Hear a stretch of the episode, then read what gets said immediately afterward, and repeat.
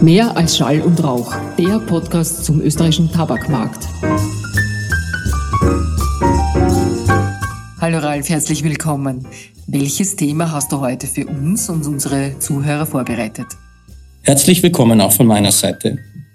Der Anlass oder besser der Ideengeber für unser heutiges Thema hat sich aus einem Gespräch im Anschluss einer unserer letzten Podcast-Folgen ergeben, in dem ein gewisser Hudri Wudri aufgetaucht ist. Vielleicht können sich einige Hörerinnen und Hörer noch an Hudri Wudri erinnern. Hudri Wudri war in den 90er Jahren die Leitfigur der Austria-Tabakmarke Casablanca. Ersonnen und gezeichnet vom Karikaturisten Manfred Deix, was ihm zusätzlich einen kleinen Kultstatus verliehen hat. Gerade in Wien war dieser Hudri Wudri sehr präsent, da er bei den Abgängen zur U-Bahn prominent auf den großen Aschenbechern thronte, die dort damals standen. Dies alles, insbesondere eine Werbekampagne für Zigaretten im öffentlichen Raum, ist heute absolut undenkbar. Es sind ein paar Jahrzehnte und damit einhergehende Gesetzes- und Gesetzesnovellen ins Land gezogen, die dem entgegenstehen.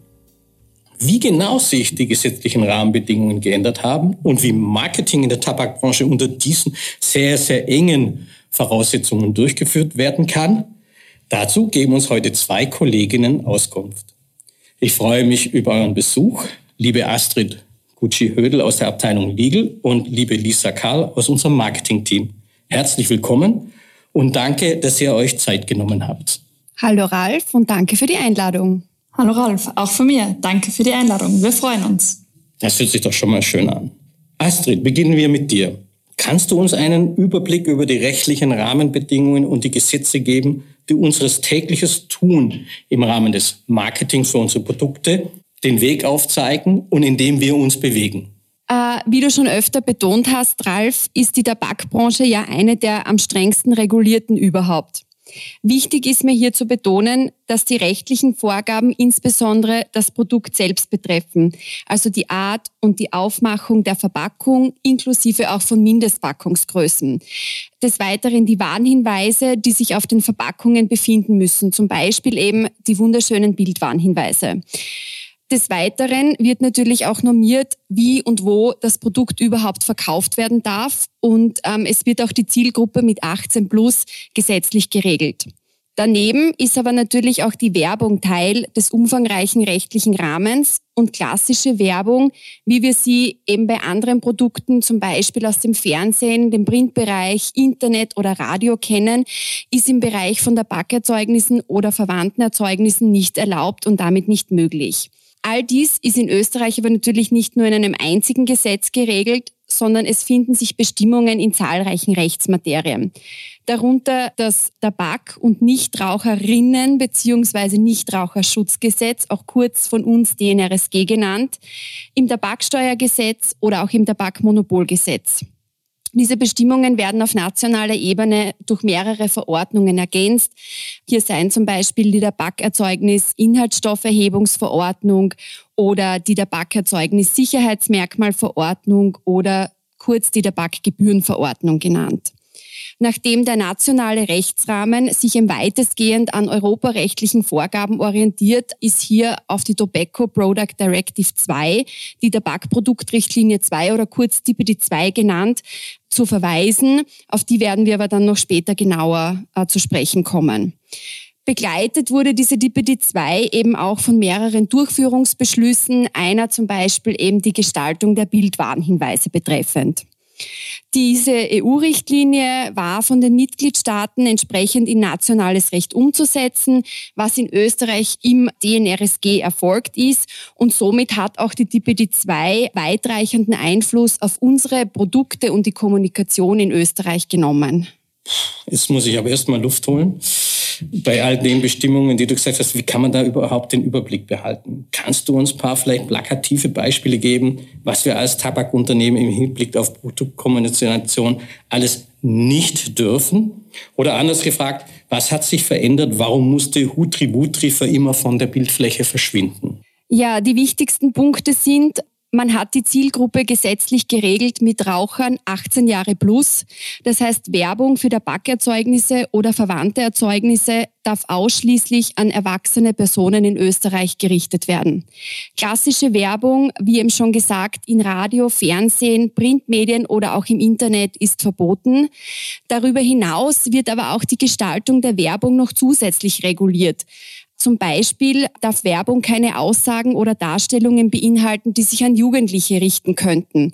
Es dürfen keine Comics, siehe hier Hudri Wudri, eingesetzt werden, keine Darstellung von Sportlern oder Nennung von prominenten Personen und es dürfen keine Personen abgebildet werden, die eben jünger als 30 Jahre sind oder für jünger als 30 Jahre gehalten werden könnten. Darüber hinaus unterliegen wir aber als ein international agierendes Unternehmen noch unseren eigenen internen Vorgaben durch Standards oder Guidelines und beschränken uns hier eben noch zusätzlich selbst. Okay. Ich glaube, ich habe am Anfang untertrieben, als ich sagte, wir sind das streng regulierteste.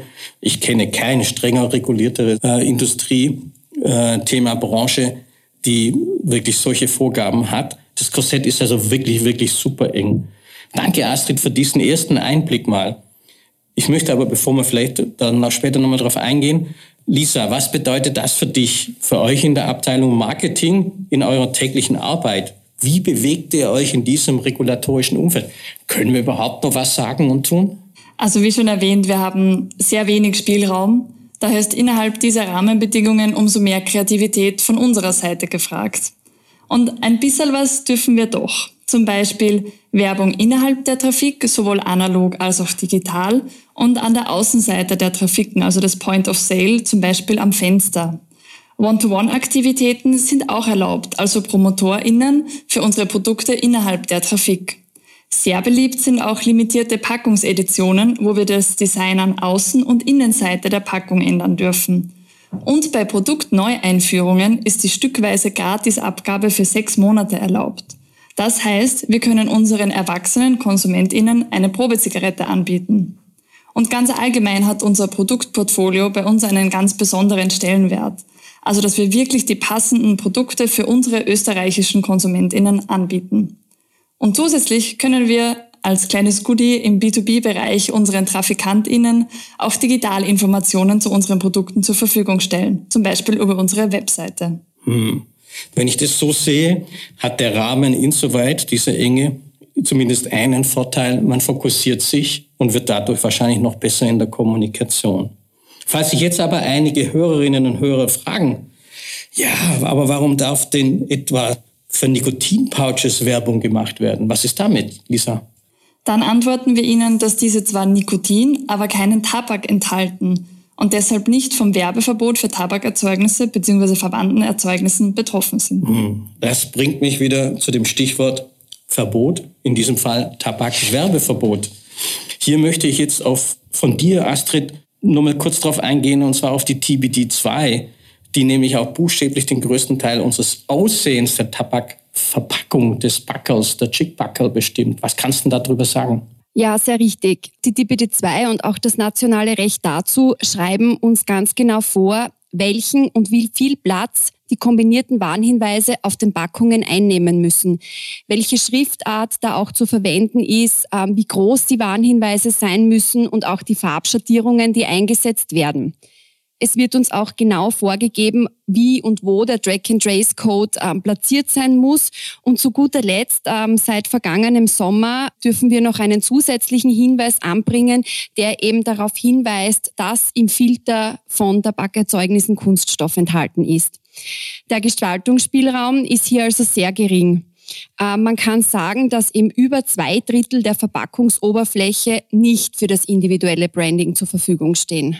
Also ich glaube, ich wiederhole mich, aber ich kenne kein anderes Produkt, wo dem Unternehmen es untersagt ist, oder besser gesagt, nur ein Drittel seiner ganzen Verpackungsoberfläche zur Verfügung steht, um selber etwas zu kommunizieren. Aber mit den Vorgaben jetzt. Wie schafft man es trotzdem in den Trafiken die gewünschten Zielgruppen, also die erwachsenen Raucher und Raucherinnen zu erreichen und auf sich aufmerksam zu machen, Lisa? Also gleich vorweg, wir sind natürlich nicht die Einzigen, die in der Trafik gerne auffallen würden. Aber dank des gesamten Marketing- und Sales-Teams und auch der Unterstützung unserer Trafikanten können wir unsere Inhalte sehr prominent an vielen Stellen innerhalb der Trafik positionieren. Sei es im Regal mit digitalen Screens oder Leuchtkästen, am Zahlteller oder am Lottobildschirm bei der Kasse. Zusätzlich nutzen wir in ausgewählten Trafiken auch die Möglichkeit eines erweiterten Brandings. Dazu zählen eben Schaufensterbeklebungen, riesige acht Meter lange Screens oder auch zum Beispiel ein Regal voller Kamele. Und wie du auch schon erwähnt hast, Ralf, besonders wichtig ist bei uns natürlich der Inhalt. Aufgrund der begrenzten Möglichkeiten müssen wir unsere Markenkommunikation sehr klar, effizient und jetzt schaue ich wieder zur Astrid, natürlich innerhalb des rechtlichen Rahmens gestalten. Ja, das hört sich alles kompliziert, aber auch interessant an und ich glaube ziemlich aufwendig. Wie viele Leute sind denn im Bereich bei der JTR Austria dafür tätig, also in den Abteilungen Marketing hier am Standort für Österreich, Lisa? Im Brandmanagement für Zigaretten sind wir momentan fünf MitarbeiterInnen. Die gesamte Marketingabteilung besteht aus elf Personen. Und Astrid, wie sieht es bei euch in der Abteilung, der Rechtsabteilung aus? Das Legal Team in Österreich besteht aus drei Mitarbeiter, Mitarbeiterinnen, wobei wir uns nicht nur tabakrechtlichen Fragestellungen widmen, sondern bei uns sämtliche Rechtsthemen des JTI-Konzerns in Österreich angesiedelt sind. Da gehören zum Beispiel auch gesellschaftsrechtliche Agenden, Datenschutz, Verträge oder eben arbeits- und verwaltungsrechtliche Themen dazu. Das heißt, wenn ich das zusammenfassen darf, in dem Sinne, reden wir von 14 Mitarbeiterinnen, die trotz dieser engen und sehr strengen Vorgaben unser Produkt an den erwachsenen Mann beziehungsweise an die erwachsene Frau bringen möchten. Wobei wir da nochmal sehr wichtig ist zu betonen, dass wir hier ausschließlich nur von einer Zielgruppe 18 plus sprechen. Und dass wir uns zwar um ein umstrittenes, aber legales Produkt kümmern. Das heißt, es ist trotz aller gesetzlichen Rahmenbedingungen möglich und es muss auch möglich sein, mit Erwachsenen zu kommunizieren, um allein eine Produktentscheidung zwischen den verschiedenen Wettbewerbsmarken zu treffen. Lisa? Wir lieben eben die Herausforderung. Und es gelingt uns trotz der wenigen Fläche, die uns zur Verfügung steht, wirklich sehr gut, wenn ich das so sagen darf. Wir gestalten unsere Kommunikation einfach ganz klar und effektiv. Damit, geschätzte Zuhörerinnen und Zuhörer, sind wir am Ende dieser heutigen Folge unseres Podcasts zum österreichischen Tabakmarkt angelangt. Ich bedanke mich nochmals ganz ausdrücklich bei meinen Gästen Astrid und Lisa und freue mich, wenn Sie, geschätzte Hörerinnen und Hörer, beim nächsten Mal wieder dabei sind. Lassen Sie mir noch eines sagen. Wir haben hier nur an der Oberfläche zum Thema Regulierung, Marketing gekratzt. Wir werden sicherlich darauf wieder zurückkommen. Und uns ist es wichtig zu sagen, ja, es muss Regeln geben. Ja, wir sind für diese Regeln und wir gehen sogar über diese Regeln freiwillig ein Stück hinaus. Es muss aber auch für ein legales Produkt die Möglichkeit geben, über dieses Produkt zu kommunizieren. In diesem Sinne bis zum nächsten Mal.